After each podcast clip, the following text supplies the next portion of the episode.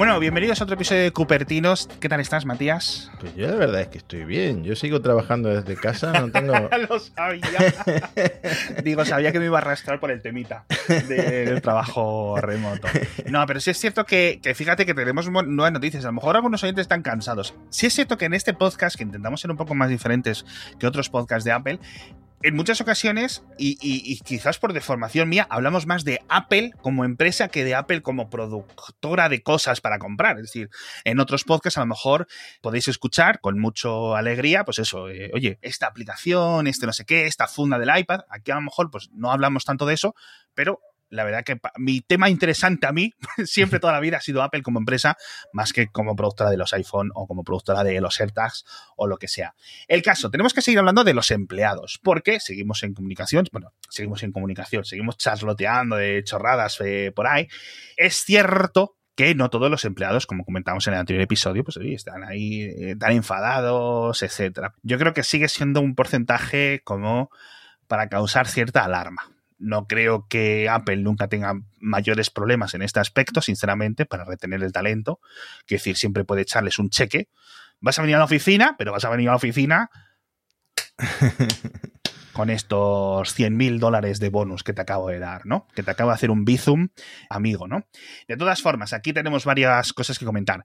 Ha abandonado, en principio ha dejado la empresa, según reportes de prensa estadounidense, Ian Goodfellow, si no recuerdo mal, el creador de las GAN, de las redes eh, adversarias generativas, un concepto que ha popularizado y ha aumentado muchísimo lo que pueden hacer los métodos de aprendizaje automático, aprendizaje profundo.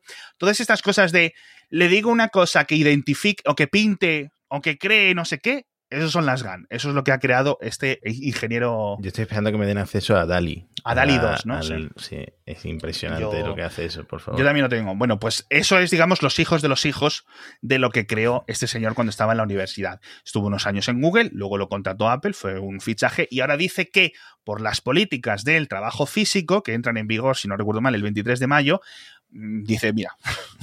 Me parece bastante increíble o sea, que Apple pierda a este señor por que no lo dejan trabajar en su casa significa que Tim Cook le gusta mucho la oficina y le gusta mucho el Apple Campus. Es que son muchas cosas, eh, son muchas piezas. A ver, yo no creo que, que, este, eh, que este señor deje a Apple vaya a ser una cosa que tire la empresa de arriba abajo, ¿no? Como he leído por ahí algún tuit. Pero sí es cierto que puede ser un síntoma, ¿no? Eh, creo que sea insustituible. Hay 200.000 personas quizás no tan capaces, pero joder, gente lista ahí en todas partes, ¿no? Y, hemos visto a, Apple seguir adelante sin Steve Jobs, pues va a seguir adelante sin Ian Goodfellow, sinceramente, ¿no? Eh, perdona que me ponga el sombrero de fanboy, pero. Eh, entonces, lo que también hemos visto es una encuesta que no es de todos los empleados de Apple, de hecho me parece una encuesta relativamente pequeña, 625 empleados, de forma anónima han contestado eh, que el 56% de los que han respondido a la encuesta querían eh, han empezado a buscar trabajo fuera de la empresa después de esto. Que vamos a asumir que el porcentaje total de los empleados no es este 56, porque esto es una pequeña muestra de los empleados de Apple. Vamos a asumir que es un 15, un 20%. Aún así, coño, que un 15, un 20% de tu empresa esté en el hmm. LinkedIn, de repente poniendo foto nueva, etcétera, pues es, un poco putada, sobre todo en el, contexto que está ahora mismo eh, las contrataciones de tecnología y hmm. teniendo en cuenta lo de nuevo, lo de siempre. Apple paga bien, pero Facebook paga mejor. Y a esta gente, sinceramente, les da igual estar en una empresa que en otra. Digo Facebook por decirte una, ¿sabes? Que este siempre se ha acusado a Apple de que podría pagar mejor, en cierto sentido, y que mucha gente está unos años en Apple para tener Apple en el currículum, de la misma forma que mucha gente estaba en Google para tener Google en el currículum, o Facebook en el currículum, u otras empresas, y que luego se van a Microsoft, cobran el triple y listo, hmm. y ya está.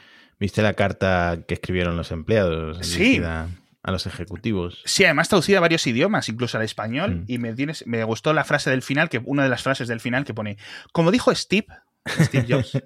No tiene sentido emplear a personas inteligentes y luego decirles qué hacer. Empleamos personas inteligentes para que nos digan qué hacer, como diciendo, tienes 100.000 empleados, se supone que son cocos, porque no de mm. feos, sino cocos de inteligentes, y te están diciendo que quieren trabajar desde sus casas, que son productivos, que llevan dos años, dos años demostrándote que desde sus casas son productivos, dos años demostrándote que la empresa con la gente trabajando desde casa está en récord absoluto, que la empresa no se ha roto y que los jefes intermedios, que eso es lo que más escucho yo, los jefes intermedios están a gusto, con más flexibilidad para sus empleados y Hmm. luego lleguen desde la cúpula y te digan o te pongan unas normas. Otra cosa que me han contado es decir, a ver, Alex, esto no es no me dicen que no es como lo digo yo en el podcast, pero sí me dicen que sí es cierto que esta norma, aunque la norma general es eso de los tres días, tú puedes pedir una excedencia, tú puedes pedir un permiso, entonces, y que no es muy difícil. Entonces, realmente, si tú quieres trabajar desde casa, quieres esa flexibilidad, etcétera, lo que Apple no quiere, en principio, es que tú estés trabajando en otros usos horarios o que estés un poco perdido o que no sé qué, ¿vale? Eso es un poco lo que, lo que Apple quiere evitar. Quizás con poco tacto. Eso sí es cierto que yo creo que es el resumen en el que los, en que todos podemos estar de acuerdo, ¿no? Que no ha habido mucho tacto en esta negociación. Pero bueno. Yo creo que en resumen por esto eh, funciona o va a funcionar mejor en el futuro del sistema híbrido, porque hay, tú dices 20-30%, pues hay eh, una minoría que quiere trabajar siempre Sí. desde casa, hay luego una mayoría que le gustaría algo que le diera flex- flexibilidad para eh, ganar tiempo en casa para su familia, Exacto. para no tener que hacer ese commute, esos viajes horribles que tienen allí en Estados Unidos al trabajo. Y luego porque en la oficina pues hay también, pues, eh, co- como dicen en el marketing, sinergias entre empleados. Exacto, exacto. Eso no lo podemos, no lo podemos negar. Es decir, pero sí es cierto que siguen siendo el, el grueso de la, de la compañía. Es decir, la, la gente que puede en algún momento de su carrera preferir esa flexibilidad. Si es un caso de que a lo mejor muchas personas a lo mejor no lo quieren ahora, porque dicen, joder, ya me he comprado la casa cerca de no sé qué, o tengo un alquiler de largo plazo cerca de la oficina de Apple, o no sé qué, no sé cuánto, y como que les da igual ir por la oficina, ¿no? ¿sabes? O se cogen en la bici por las mañanas y van. Pero es en plan, ¿y si tengo un hijo? Y quiero estar realmente más tiempo con mi hijo o llevar a la guardería y luego empezar a trabajar a las nueve y media de la tarde. De perdón, de la tarde no, de la mañana. ¿Sabes? Si tengo que estar antes, pues ya me pierdo esos años con los niños. Es decir, no son cosas tanto de ahora, sino como de realmente merece la pena. Muchas personas durante estos dos años han visto que eh, es ya no el trabajo remoto 100% o el físico 100%, sino esa flexibilidad, como decía esa carta abierta, esa confianza mutua. Yo creo que para este tipo de empleados valen mucho más que en algunas ocasiones eh, un poco el dinero. Porque ya digo, si fuera por dinero, se habrían ido a otra empresa que seguramente les pague, les pague más. Muy similar a, por ejemplo, cuando esta gente, como decía antes, tan coco, tan inteligente, que te puede crear productos, dicen, a mí es que me guían los proyectos interesantes, ¿no? Y a lo mejor se van a una empresa, están unos años, trabajan en no sé qué productos, se piran, ¿sabes a lo que me refiero? Hmm. No es, no es tanto el salario como, oye, mira, estamos haciendo una cosa chula, vamos a seguir, ¿no? Por eso se supone que mucha gente después del el lanzamiento del iPhone y el iPad dice, bueno, pues se ha acabado mi etapa en Apple, ¿no? Me voy a, a buscar otros retos. En fin, anuncio interesante lo del Fido. Lo cubristeis en Gizmodo, ¿no? Eh, sí, pero yo no, no me enteré de cómo funciona. a ver, Lo cubrió un compi tuyo. eh, bueno, la, esta, la noticia esta del acuerdo de entre Sí. Apple, Google, Microsoft, de que sus Sí. navegadores van a soportar FIDO. Esto pues es- deja un poco atrás el rollo de las contraseñas Sí. y eh, va a ser una, una especie de login eh, centralizado. ¿no? Ahora, ¿cómo funciona a nivel técnico? No me he puesto a investigar porque no me quedó claro.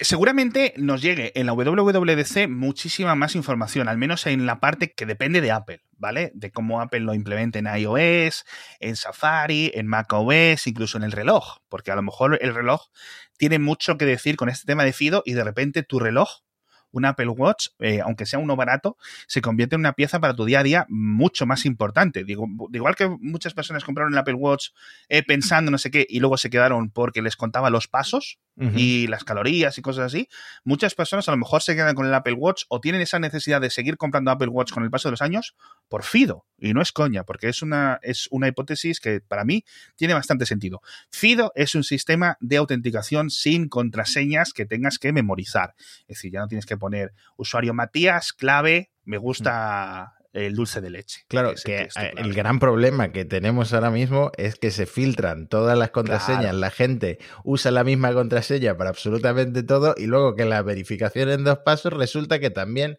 han aprendido a saltársela Exacto, exacto. de muchas formas. Entonces, básicamente es que eh, cuando tú te registras en un sitio, se genera una clave criptográfica, el sitio, en vez de crearse con la contraseña, con un hash de la contraseña, se queda con esa clave, tú te quedas con tu otra parte en tu enclave cifrado de tu dispositivo, no que sea, y digamos, FIDO es la otra parte, esta alianza que va a permitir que Apple, Microsoft, Google y otras personas, en el podcast diario comentaba, Mozilla, Facebook, quien sea, se puede meter aquí, elementos de código abierto, etcétera, para compartir estas cosas. Es decir, yo estoy logueándome en mi ordenador con Windows 11 en eh, Gmail, por ejemplo, y para verificar que soy yo, en vez de poner mi clave, me gustan los Milka de chocolate blanco, 1, 2, 3.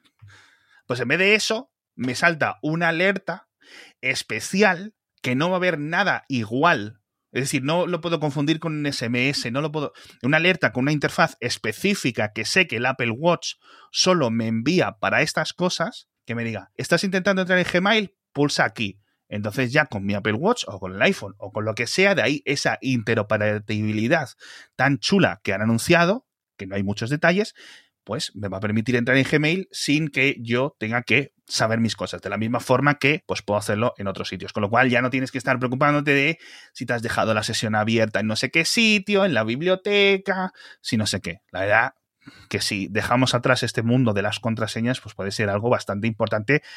Quizás para muchas personas no, eh, que escuchen este programa, pero para Pepito y Juanita, comunes, estos que tienen, que tú vas a su casa y tienen un POSIT en el monitor con las claves del banco y la clave de Amazon, para esa gente sí, sinceramente. Para esa gente sí va a ser un poco una revolución, porque al final son los que sufren en estas filtraciones masivas de, de, sitios y de un foro y de no sé qué. ¿no? Pues, y siempre es mejor algo que funcione así como una especie de protocolo estándar eh, eh, de entre todas las compañías que un sign-in con Apple, el login con Facebook, que cada una tenga su... Su seguridad, exacto. Sí, ¿cuántos gobiernos ¿Cuántos gobiernos estos últimos años se arrepienten de no haber tenido su infraestructura, mm, digamos, de comunicaciones internas en, Google, por ejemplo? Porque saben que en Google tienen equipos de cientos, cientos de personas, simplemente en seguridad de Gmail. Porque es donde, porque es donde van los ataques. ¿Sabes? Entonces, ¿cuántos políticos se arrepienten de esto, no? Ya hemos visto el caso de Hillary Clinton hace unos años, eh, casos en España, etcétera. En fin, iremos sabiendo, iremos contándoos más según sepamos más. Recordemos, esto es una opción, ¿vale? Es decir, que tú quieres seguir conectándote con tu clave, con tu One Password, con tu no sé qué, ¿vale? Esto simplemente es la opción de que ocurra, no significa, os he dado el ejemplo de Gmail, como os podía dar uno de cualquier persona. Esto simplemente van a ser opciones. Va a haber sitios en los que solo se puede registrar de esta forma en el futuro pero obviamente pues, va a haber una retrocompatibilidad o una bicompatibilidad con los sistemas de toda la vida, de credenciales con contraseña. Hablamos de la App Store. ¿De qué quieres hablar, Matías? Bueno, Fortnite de alguna forma lo puedes jugar ya. como Palpatine, Fortnite ha vuelto. Nadie sabe cómo. Lo no, pero iPhone, lo puedes jugar. Después de todo el culebrón. Después de todo el culebrón de, y de y de negociaciones con Microsoft han vuelto, pero funciona eh, a través de la web, ¿no? Sí, de Xbox Cloud. De hecho, yo mm, me reafirmo, yo sigo pensando que el streaming es el, futuro y que vas a poder jugar desde una tostadora, como decía Tim Sweeney, al Fortnite, porque eh, da igual la potencia que tenga el dispositivo, que va a ir en streaming, como absolutamente todo lo que hacemos hoy en día, menos los videojuegos. Así que mm, eh, me parece que sí, me parece que se está encaminando la cosa hacia el streaming y estos anuncios que pues tienen más fuerza que Stadia, que la verdad es que se ha quedado corta de fuelle, eh, pues sí que nos llevan a ese camino. Yo creo que Xcloud eh, es ahora mismo la opción más fuerte, es decir, por encima de Xcloud con el Game Pass y todas estas cosas. Es decir, lo que está ofreciendo Microsoft, bueno, o sea, a años luz de lo que esté ofreciendo Nintendo ahora mismo, porque yo creo que Nintendo, los, los ejecutivos cortocircuitan cuando tienen que hablar de Internet o cuando tienen que tomar decisiones. La gente de Sony, que sí sí, que sí no, que sí no sé qué, y, y Google con Stadia, pues que también tienen una tecnología punterísima, pero ni tienen consola, ni tienen los estudios, ni han querido hacer la inversión. Y Microsoft, pues en cierto sentido, sí tiene todas las patas para que, para que esto triunfe. Lo que sí pasó es que el día siguiente se cayó Xcloud. no sé si por la gente jugando al Fortnite. Pero no sé qué popularidad tiene hoy en día el Fortnite. La verdad, desde luego los streamers. Es cierto que hace poco hubo eventos porque quitaron en la construcción, pero ya no tiene la popularidad que tenía antes, la verdad, antes del juicio de, con Apple. Eh, me tienes que explicar porque se estaban quejando muchos desarrolladores de que Apple decidiera eliminar las aplicaciones. Bueno, han dado más plazo al final, al principio les daba 30 días a los desarrolladores que no se actualizan desde hace tres años. Y he visto que se habían vuelto virales en Twitter varios desarrolladores, pero esto ya había pasado antes. esto pasó, no sé si pasó en 2016, que ciertamente yo recuerdo este drama hace años pero no sé si es un proceso continuo, es decir, hmm. o que Apple cada poco hace un barrido, es decir, vamos a quitar este millón y pico de, aplicaciones que hace mucho que no se actualicen. Y parece que, bueno, pues ha vuelto a causar porque también como que no tenemos memoria en el mundo de, hmm. las noticias de tecnología, no hay, no hay mucha memoria. Yo aquí comprendo las dos partes. Bueno, contexto que ha Matías yo creo que es suficiente, es decir, aplicaciones que no se hayan actualizado en las últimas, o compilado en las últimas versiones eh, de los últimos tres años en la App Store, ¿vale? Es decir, que, sean viejas, entre comillas viejas, una aplicación de tres años que no se haya actualizado o más, eh, van a ser retiradas de la, de la tienda. Al no ser que se vuelvan a compilar y se vuelvan a enviar con los eh, factores nuevos, librerías nuevas, etcétera. En principio, muchas de estas aplicaciones seguirían funcionando igual, que es la queja de los desarrolladores. Es decir, coño, eh, se supone que tú, al ser el único distribuidor de aplicaciones, Apple, vas a ser el que vas a velar por mí y eres el constructor del sistema operativo y tienes que hacer retrocompatibilidad. Es decir, si yo puedo ejecutar en un macOS nuevo una versión del año catapum de, una, de un programa, pues no sé por qué. Claro. En iPhone va a ser diferente. Yo creo que esa es la clave, ¿no? Que es la App Store. Volvemos al tema del sideloading de aplicaciones y que no puedas instalar lo que te dé la gana en un iPhone, en un iPad. Si el iPad realmente es un, es un ordenador, pues yo en un portátil Windows puedo instalar software que claramente no está vigente con las últimas interfaces, etcétera, etcétera.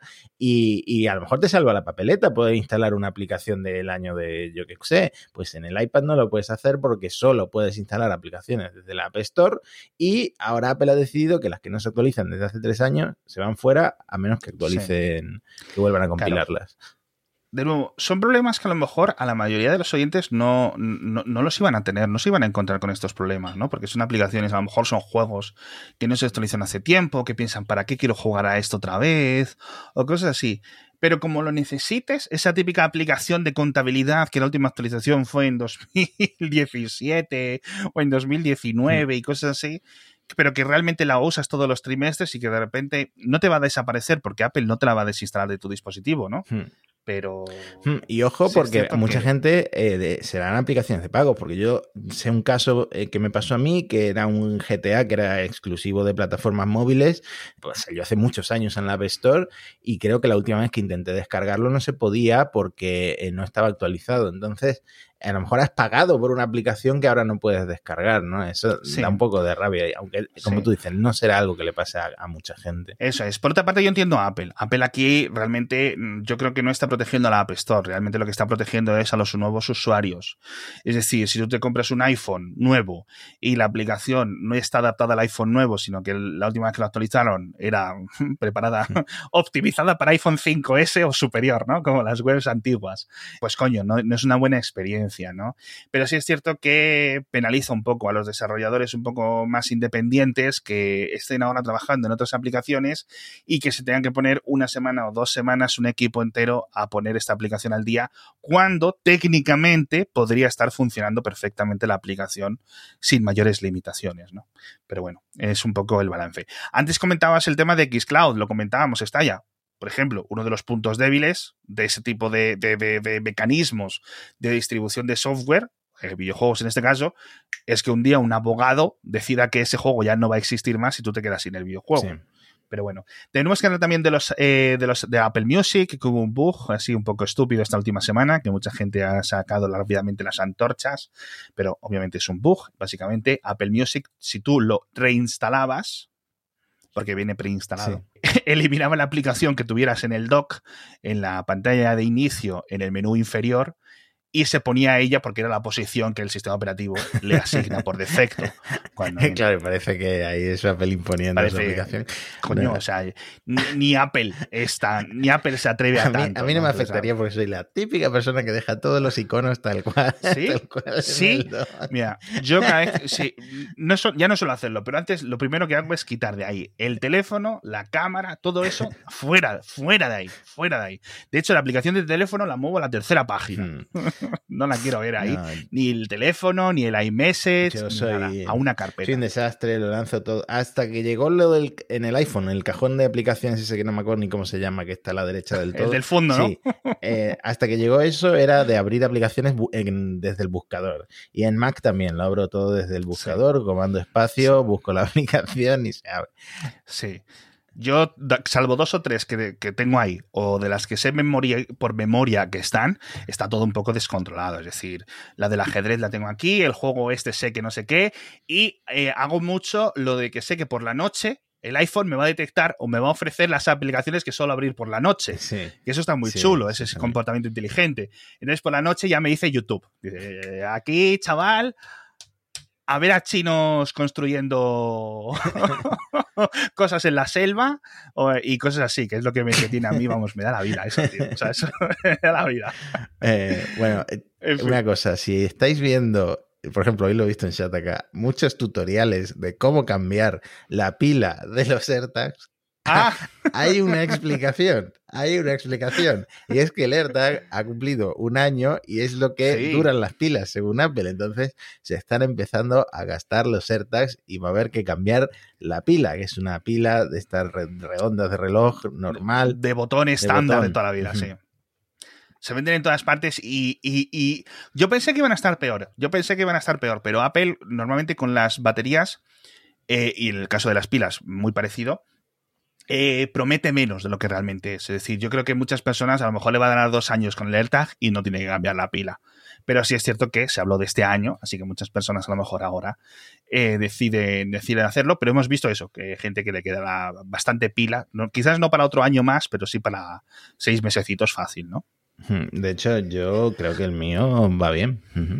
Sí, además que le has dado tela, ¿eh? porque esto recordemos, la pila obviamente se gasta más si eres más desastre, si la pierdes, si la haces que suene, Correcto. etcétera. Correcto. Pero vamos, que quitarla no necesitas tutoriales aprietas. o sea, si, si, si, estuvieras en mitad de la selva y tuvieras que ingeniártelas por ti mismo para quitarle la pila alerta, lo, haces. Quiero decir, no necesitas manuales, ya os lo digo yo, ¿vale? o sea, me hace gracia que haya este tipo de post, entiendo que existan, pero vamos, mecanismo como un chupete. Aprietas y giras y cambias la pila. Eh, por cierto, hablando del sonido de los AirTags, han emitido una. O esto ya lo comentamos, no. Hablamos de la actualización de firmware del pack de baterías. sí. ha, habido una actualización para los AirTags. Mm, no lo. No sé si se instala sola. No, no, no sé ni cómo se instala. Eh, pues mira, lo que tienes que hacer es llevar la pila a una tienda autorizada. no, yo sé, imagino que será una actualización de estas silenciosas de Apple a lo largo de las próximas semanas eh, o, lo, o, lo, puedas hacer. Pero vamos, lo comentaremos en el próximo episodio porque yo he estado leyendo sobre lo que hace la actualización, pero no me he parado a pensar cómo se actualiza. El episodio pasado comentamos cómo se actualizaba la batería porque me dio la curiosidad de plan, ¿cómo cojones se actualiza esta batería que está aquí en el cajón? Es decir, ¿cómo llega el software. ¿Por dónde entra el software aquí? Eh, y lo que tiene este AirTag o esta nueva versión del AirTag es que el, sonido de buscarlo es un poquito más fuerte. Ah, pues no esperéis un subwoofer. ¿eh? Pero, coño, eh, lo vais a agradecer cuando esté debajo de un cojín del sofá o debajo del sofá propiamente y, y, no escuchéis el sonido. ¿Qué más cosas? ¿Qué más cosas? ¿Has visto Severance? No, todavía no lo he visto. ¿Has visto Pachinko? Tampoco. Mira, pues podías hacer todo el chiste con lo de Pachinko, porque yo no la he visto y la han renovado para la segunda temporada. Y tiene, tiene buena pinta, la verdad, la serie. ¿eh? Eh, así que a ver si me pongo. Y la veo, pero también estoy un poco atascado. Ojalá por la noche me pusiera con Apple TV a ver Pachinko en de a ver los vídeos estos de YouTube, pero al final un hombre tiene sus, sus Yo creo que mi problema es que pago todas las eh, los servicios de streaming. Entonces, luego me voy a YouTube y me voy a TikTok y me voy a otras cosas. Si yo siguiera la estrategia lógica de, pues mira, este mes voy a pagar por Apple TV Plus y me voy a ver y me veo todo, todo. lo que hay en Apple TV Plus. El mes que viene a lo mejor me voy a HBO. Si, si yo fuera una persona sensata y, y cuidara mis finanzas, a lo mejor habría visto ya todo lo que hay en Apple TV Plus. Pero como no es el caso, Estamos en el mismo barco, es increíble. O sea, yo pago eh, el Prime, el, el One Premier este de Apple. O sea, yo te lo juro, o sea, no sé lo que gasto. O sea, llega un momento que no sé lo que gasto entre HBO, Apple TV, el Netflix, el Netflix gordo además, Sí. porque. Y el, y el One. Hasta el Duolingo. sé. Hasta el Duolingo pago. O sea, llega un momento que el, el palo de la hipoteca. ¿Sabes? La gente es, hostia, que el día 29 me cargan la hipoteca, ¿no? Yo estoy esperando las facturas de esta gente. Cualquier día lo quemo todo, y me compro un NAS gordo y empiezo a piratear otra vez como un perro. bueno, pero entonces Apple se queda sin el 30%. ya veremos. En fin, eh, Pachinko, a ver qué os parece a los oyentes. Seguramente muchos la estáis viendo o la hayáis visto. No sé si ni siquiera si ha acabado esta noticia de que la han renovado.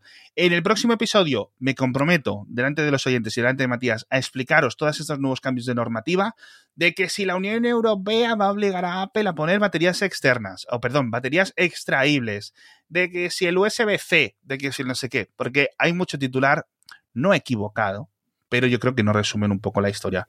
Realmente, sinceramente, os lo digo yo mucho, no va a ocurrir nada. Os lo digo en petit comité, spoiler del siguiente episodio, no va a ocurrir nada. Eh, quiero hablar de los competidores, Matías, porque el- lo comentamos en el anterior episodio y se me quedaron algunos puntos en el tintero. eh, y además tengo, tengo enfado. Vengo como un periodista deportivo de estos que le invitan a, a enfadarse en los periódicos y en la radio. ¿Tú has visto lo de las quemaduras de Fitbit? Ostras, lo he visto en Mixio, de hecho. Eh, tú, una fuente de información líder. Si no lo conocéis, mix.io con dos X. Eh, me impresionó bastante lo de las fotos que, que pusiste. Es que, es que ya fue de coña. O sea, ya que, que Fitbit, por poner un poco de contexto, contexto, obviamente, uno de los mayores rivales del Apple Watch, de hecho, yo creo que uno de los más sensatos, una de las mejores compras, realmente lo digo con la mano en el pecho, que puedes hacer. Un Fitbit es una buena compra. Eh, tanto es una buena compra que Google decidió comprar la empresa entera hace unos meses. Yo no pensé que los, los reguladores les dieran el ok, pero se lo han dado y es una propiedad de Google.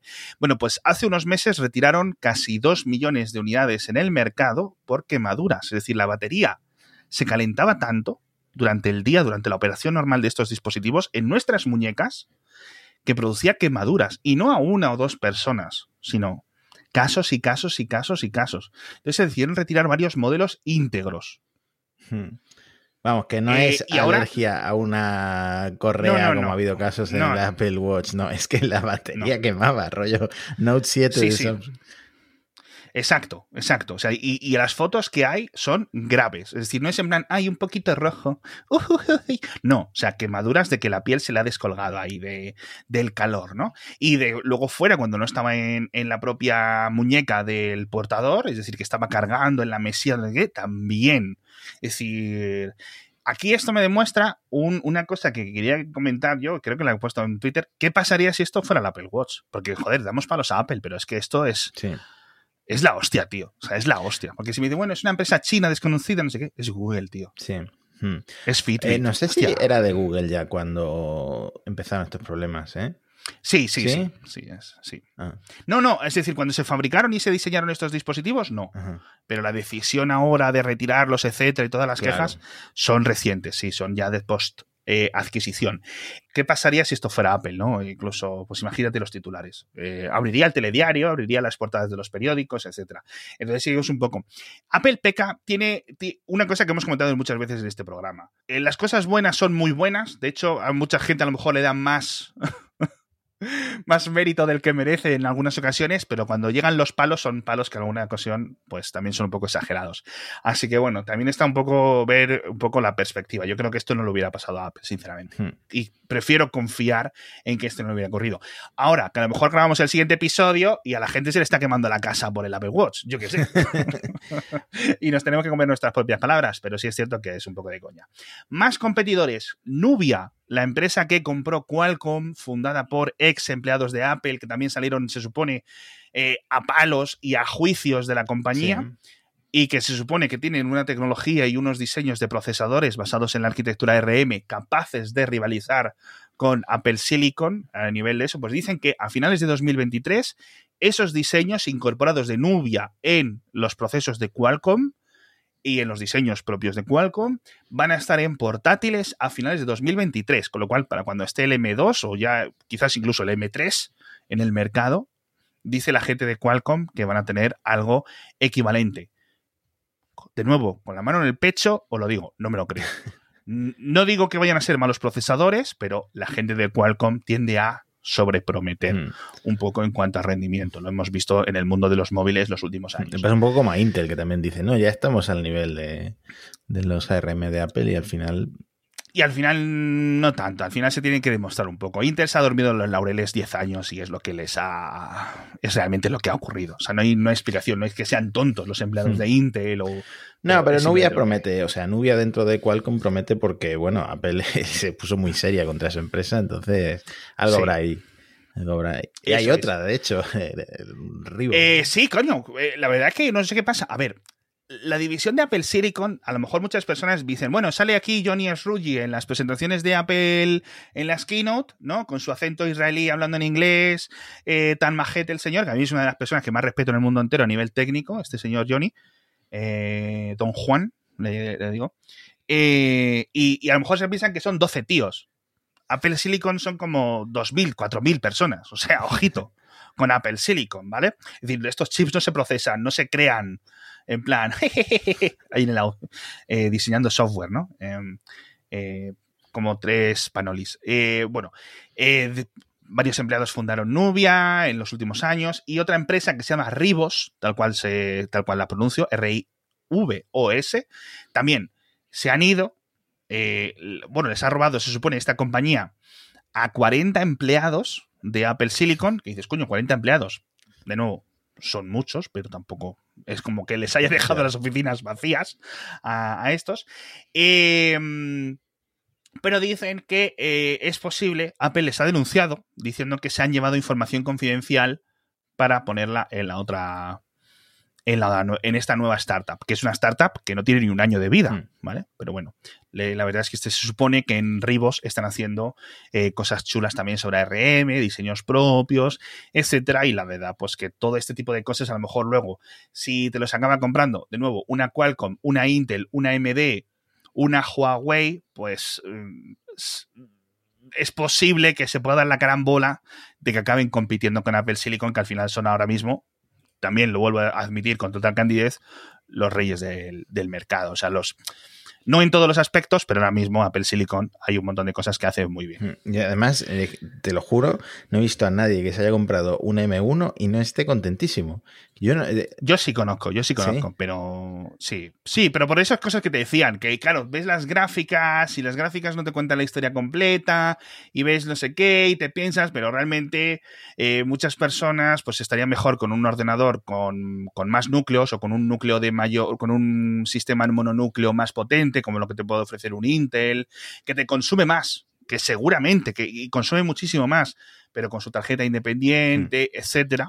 Y a lo mejor te has comprado un Mac Studio y está muy guay y hace un montón de cosas muy guays, pero no, no para todo. ¿no? Ah, pues me acabo de acordar eh, un caso de un iMac M1 en una ortopedia que tiene como una Wacom para firmar eh, pues los recibos o lo que sea y no le funciona con el M1. Ahí tienes un ejemplo de ah. no compatible. Era, eh, ¿has dicho iMac? Sí. Esto no estaría en una recepción. Vuelve a ser el ordenador de la recepcionista. Ordenador de recepcionista. Siempre lo decimos. Parece que es un mito, pero no. Los iMac baratos, ordenadores de recepcionistas sin tono despectivo, pero para muchas ocasiones es un ordenador bonito y es un ordenador que queda muy bien en, las oficinas. Eh, otro rival de Apple, y con este creo que lo dejamos, es Meta, que tienen una cara dura, Facebook. Eh, le llamo, creo que es la primera vez que le llamo Meta. Mm, a mí se me olvida. el podcast. Sí, no, Facebook, Facebook, aunque solo sea por llevarles la contraria. Eh, Facebook, se les ha llenado la boca los últimos años, hablando contra el 30% de Apple. Con razón en muchas ocasiones. Resulta que en Horizon, esta plataforma de realidad aumentada y realidad virtual, quieren cobrar una comisión del 25% y, digamos, justifican sus ataques al 30% de Apple diciendo que el 25% es menor. Si es que nos da igual que sea el 25, el 27, el 30, el 70, si es que es que no, queremos que esté ahí, que no queréis una alternativa, que me da igual, que yo, que, es, que, me gasto muchísimo dinero pagando el 30% a Apple y a Google y a quien sea muy a gusto. Quiero la alternativa, simplemente quiero la alternativa para que haya competencia, hmm. ¿vale?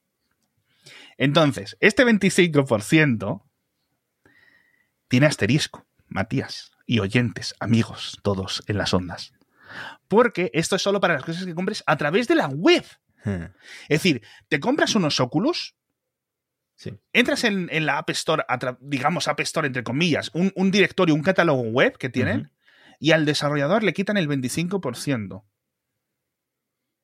Si lo compras físicamente, propiamente en la App Store, en lo que ellos tienen de, para distribuir software, videojuegos, etcétera, el porcentaje creo que es del 45 o el 55%, algo así. Sí, 50 y pico era, sí. O sea, es que este 25% a Apple ni se le ocurriría. Es como si Apple te cobra un 25% por una cosa que pagas en Safari, en Apple Pay, en una... o sea, es que es una locura tan grande y quedan tan hipócritas ahora mismo que me ha, que me ha volado la cabeza. De nuevo, la excusa que vuelven a poner, muy similar a la que decía Microsoft, es que estamos vendiendo el hardware, las Oculus Quest y en el futuro los productos que hagan a un precio por debajo del coste. ¿Y, cuál es? ¿Y, a mí qué? ¿Y a mí, ¿Y a mí qué? ¿Y a mí qué? Ah, parece que lo dice como, como pobrecitos, somos una ONG, estamos ayudando a los más necesitados. Vete a tomar por saco, tío, hombre, es que no sé, de verdad. Si vais a dar a palos a Apple, ahí vamos a estar nosotros, con el 30%. Ahora, si luego vais a venir y vais a hacer estas chorradas, tíos, pues ellos a la mierda. Es que yo creo que ya en, Facebook no saben muy bien cómo van a eh, conseguir un retorno en toda esa inversión que han hecho en, realidad virtual. Bueno, lo comentábamos hace poco, ¿no? Eh, llevaban como 10.000 y pico millones invertidos o gastados. Ya eh, el, oyente elige el verbo que prefieran en, en realidad virtual en año y medio. Hostia, tío. Mucho es que 50% cobrarle al desarrollador por menos se van a Andorra los streamers. Así que, en fin, eh, con esto nos despedimos. Ya habéis visto que en todas partes cuecenabas que los palos a las tecnológicas tienen que ser de la misma longitud para todas, que está muy bien darlos, pero hay que ser indiscriminados. Yo creo que llega un momento en que, que no queda otra. En fin, eh, la semana que viene vamos a comentar todo este tema de los USB-C, de las eh, cositas. Vamos a ver si Matías conseguimos que se vea aunque sea el tráiler de Severance o algo. Eh, un mínimo, un mínimo, ¿no? Un, un, entendimiento mínimo, ¿no? Un acuerdo. Lo intentaré. O, o yo qué sé, quizás fundación antes de que llegue la segunda quién sabe. Un hombre puede, puede soñar. Y a ver si podemos hablar de este libro que ha salido de After Steve también, que por lo visto está dando mucho que hablar. Yo no lo he leído, de hecho ni me lo he comprado todavía. Eh, rumores del iPhone 14, rumores fuertes también que están llegando ahora previos a la WWDC, los AirTags de Huawei, que si quieres los podemos comentar porque, en fin, Huawei siendo Huawei va a sacar unos AirTags y los ha llamado Huawei Tag. en fin, donde no hay no se puede sacar, ¿verdad? Nos vemos la próxima semana en Cupertino. Hasta la próxima. Hasta pronto.